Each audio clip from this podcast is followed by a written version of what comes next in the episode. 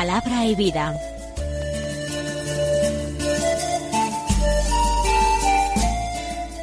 Con el padre Manuel Horta, desde Sevilla.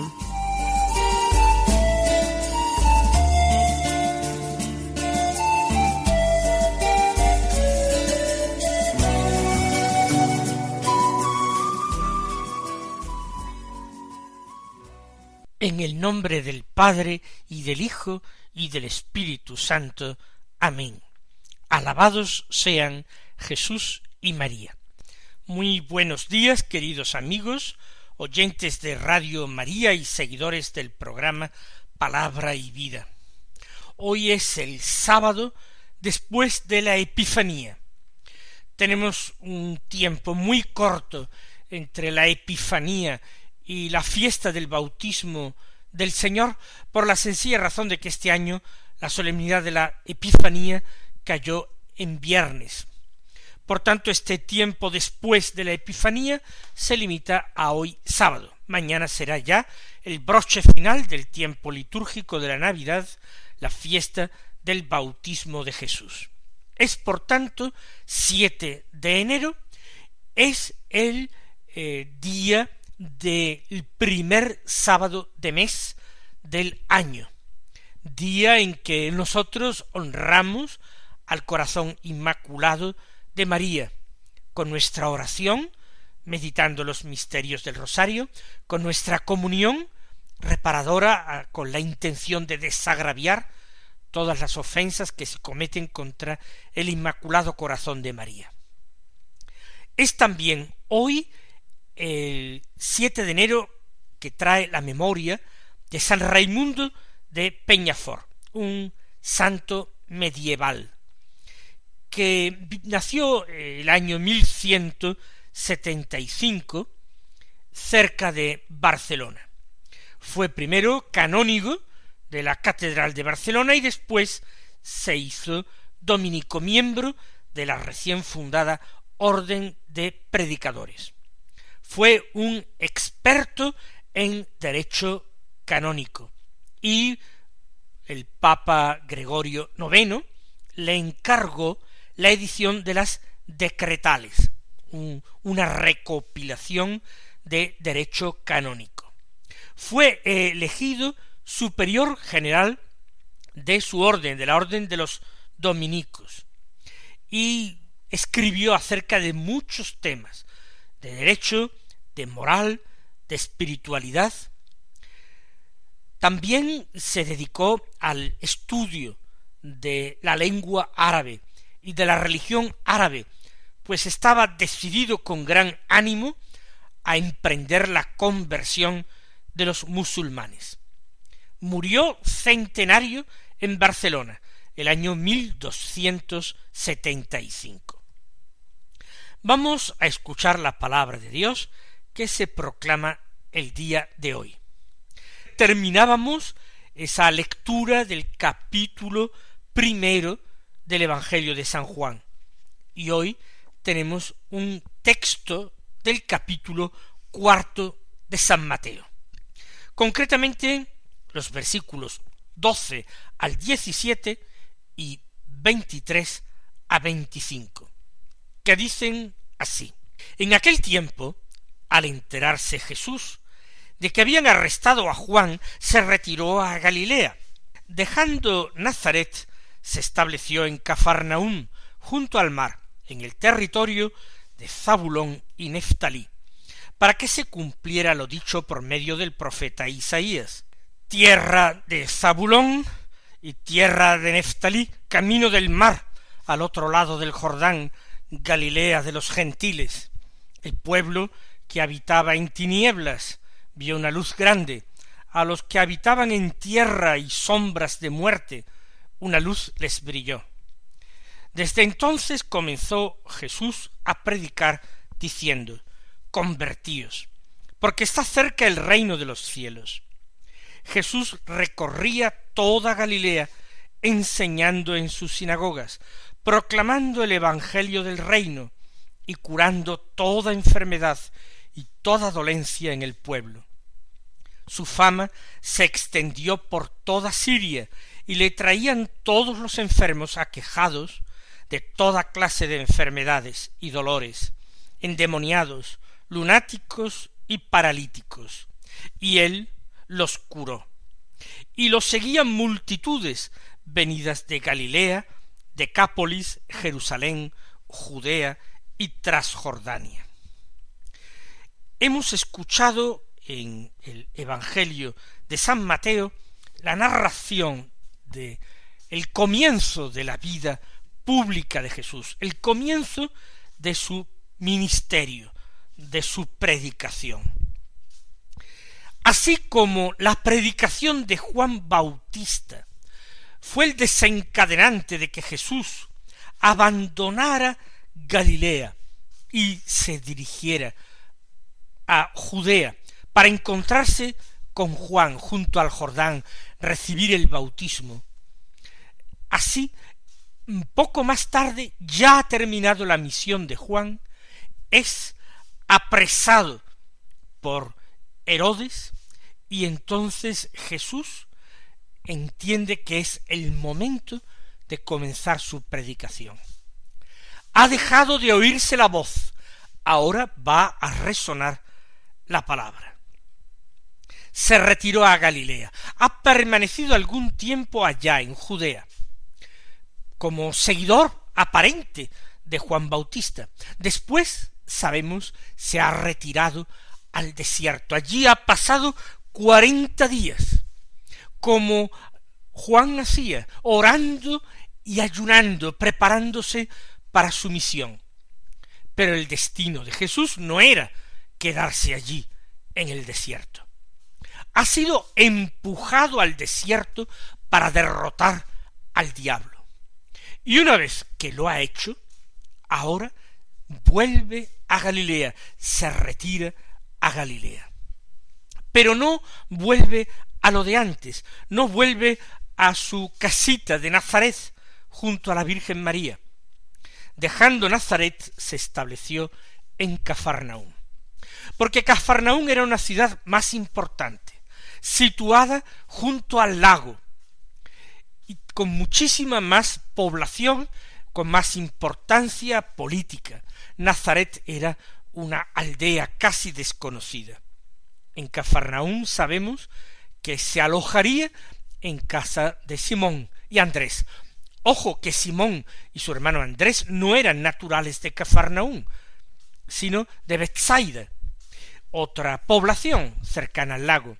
Pero nosotros los encontramos a ellos en el Evangelio viviendo en Cafarnaúm.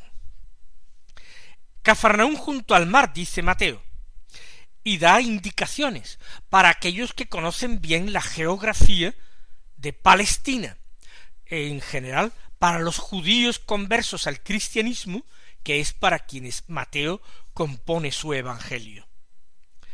En el territorio de Zabulón y Neftalí.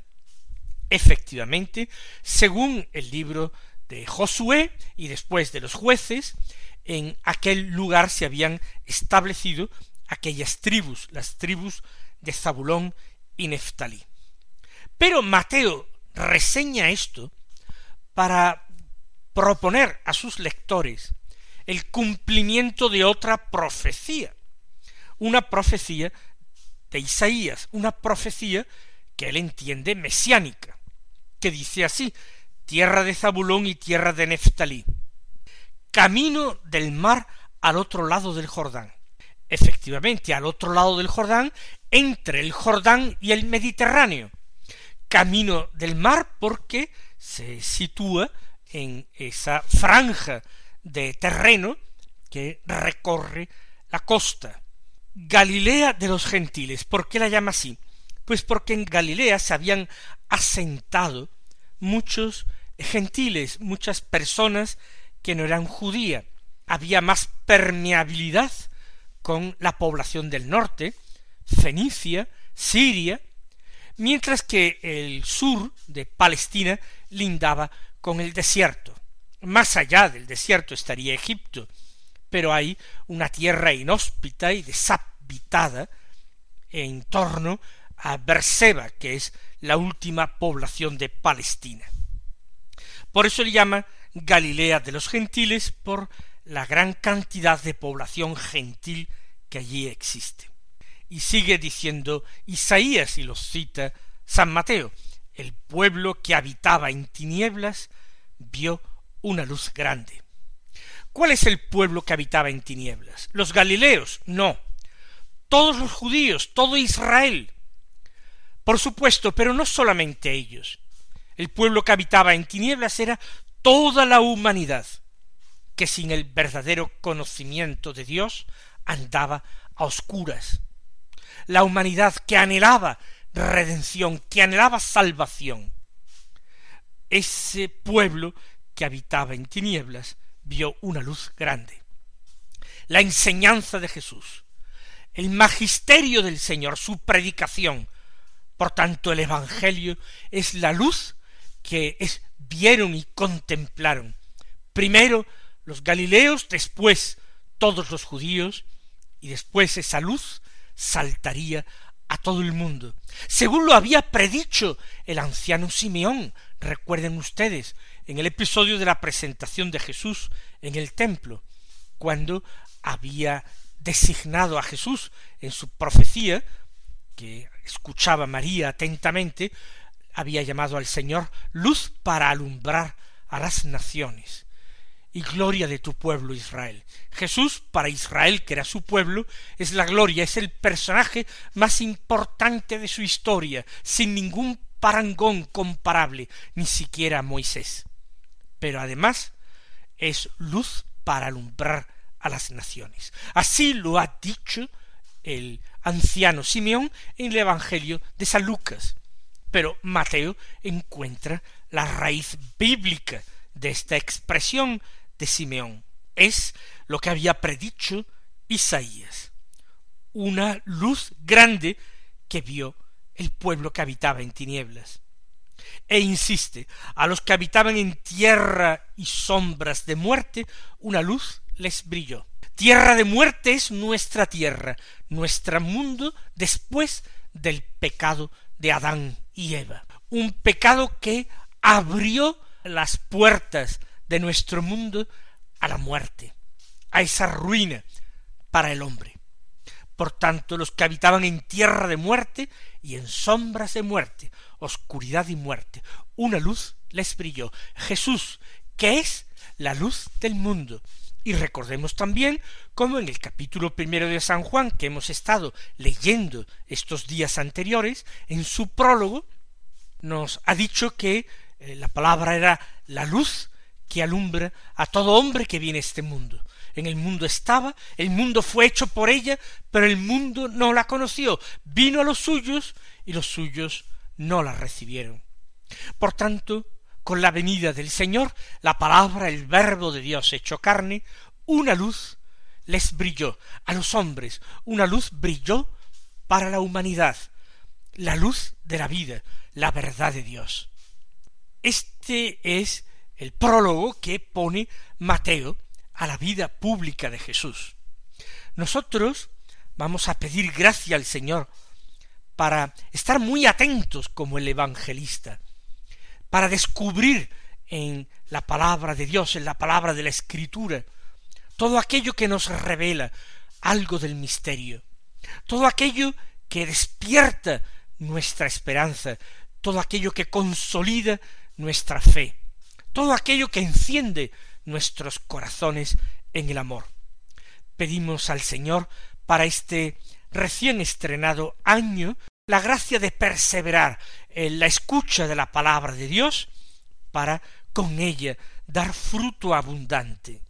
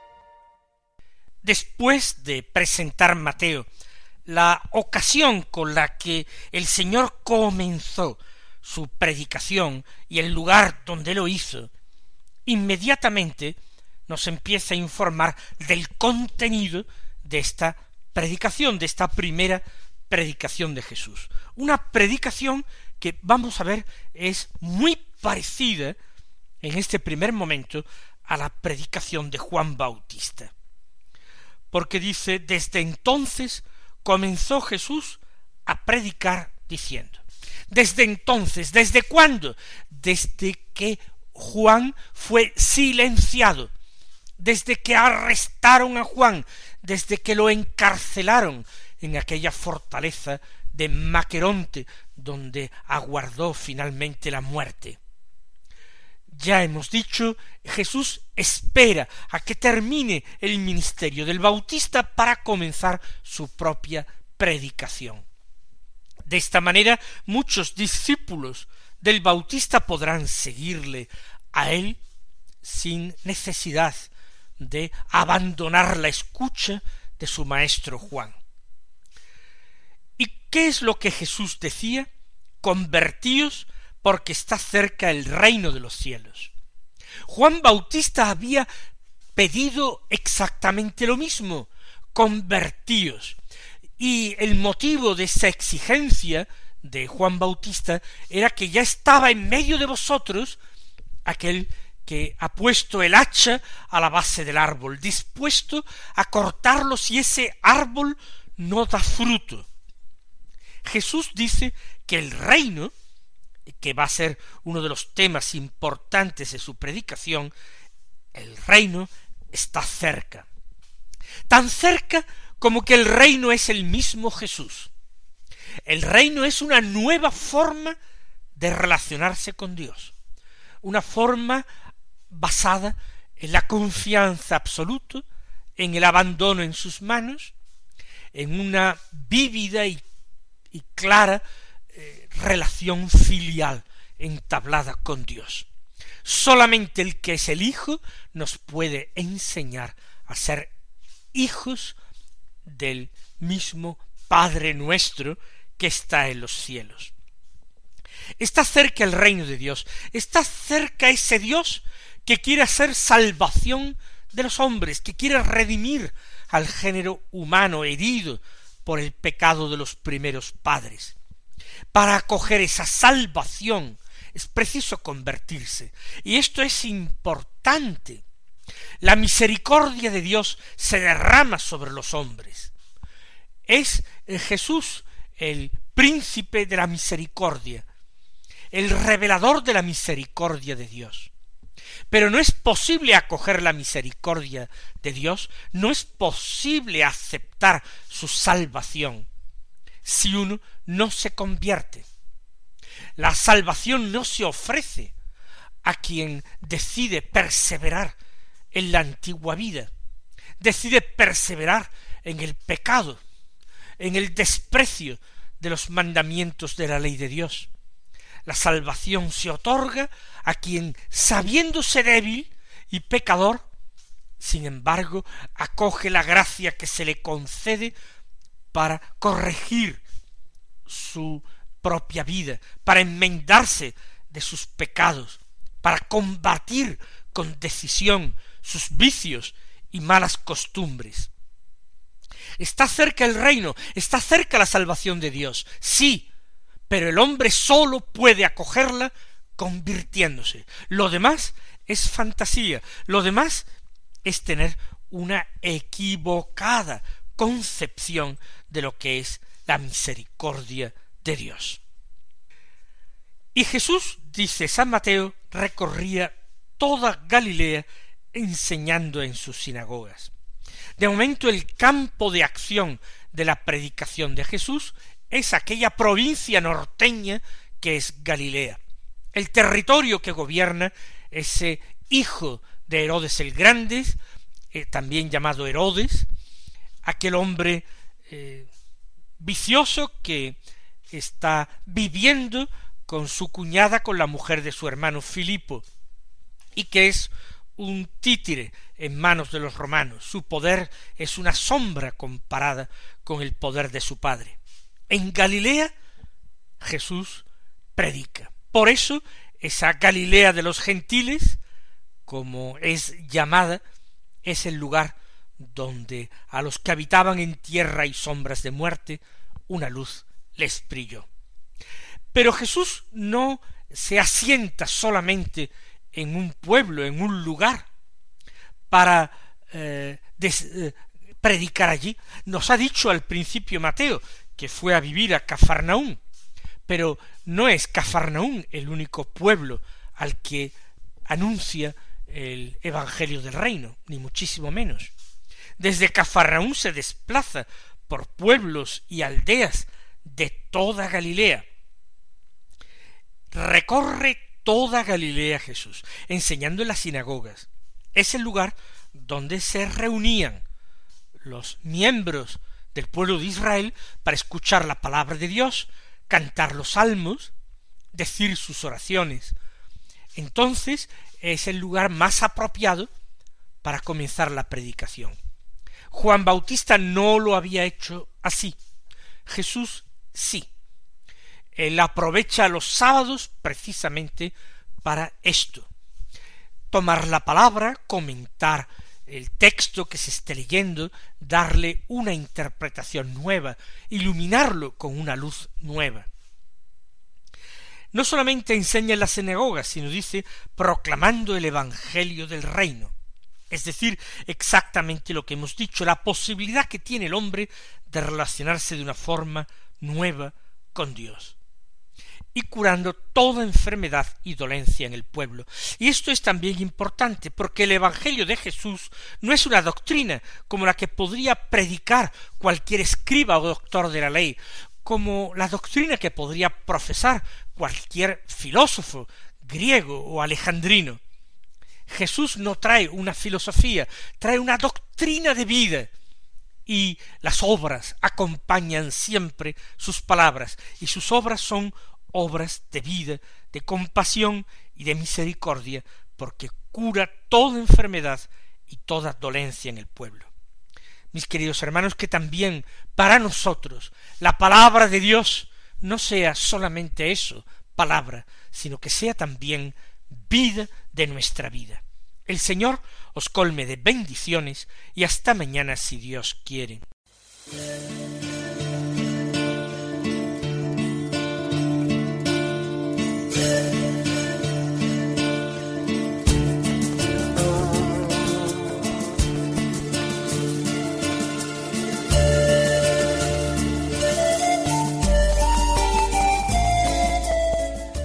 Concluye Palabra y Vida, un programa dirigido desde Sevilla por el Padre Manuel Horta.